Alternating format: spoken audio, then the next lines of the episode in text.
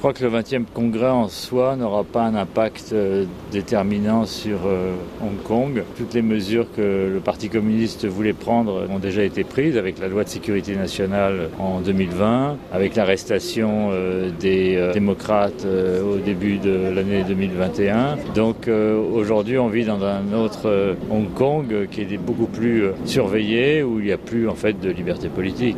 Si vous dites qu'il n'y a plus de liberté politique, vous voulez dire aussi que les démocrates sont en prison et que l'opposition était littéralement écrasée par cette loi Évidemment, un des résultats les plus directs de l'introduction de la loi de sécurité nationale, la marginalisation euh, du courant démocrate et son incrimination, hein. euh, mais aussi, euh, je pense qu'il faut ajouter à cela une mise au pas de la société civile, hein. et donc la suppression d'un nombre de syndicats qui ont été démantelés, que ce soit les syndicats d'enseignants, les syndicats d'étudiants. Il y a encore récemment deux personnes qui ont été arrêtées parce que qu'ils avaient justement euh, publié des slogans pro-démocrates euh, sur les réseaux sociaux. Donc il faut euh, ah craindre à chaque fois d'être arrêté et d'être condamné à des lourdes peines. Oui, alors tout militantisme, toute déclaration publique critique à l'égard du Parti communiste ou en faveur de la démocratie ou en faveur du mouvement de 2019, hein, notamment le slogan qui avait comme slogan Gloire à Hong Kong, hein, eh bien ce slogan ne peut pas être diffusé de manière public, y compris sur les réseaux sociaux. Donc euh, cet exemple euh, montre bien euh, les limites de la liberté d'expression en Hong Kong aujourd'hui.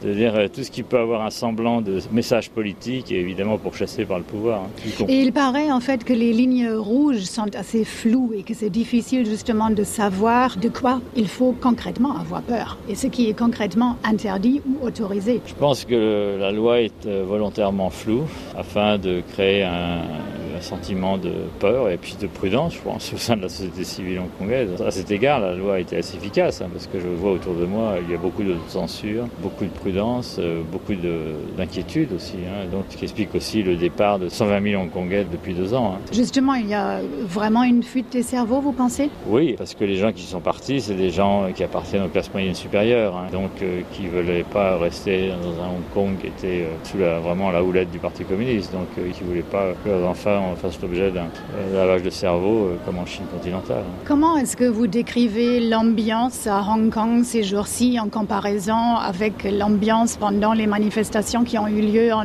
2019 Tout a changé, rien n'a changé. Tout a changé parce qu'il n'y a plus de vie politique à Hong Kong.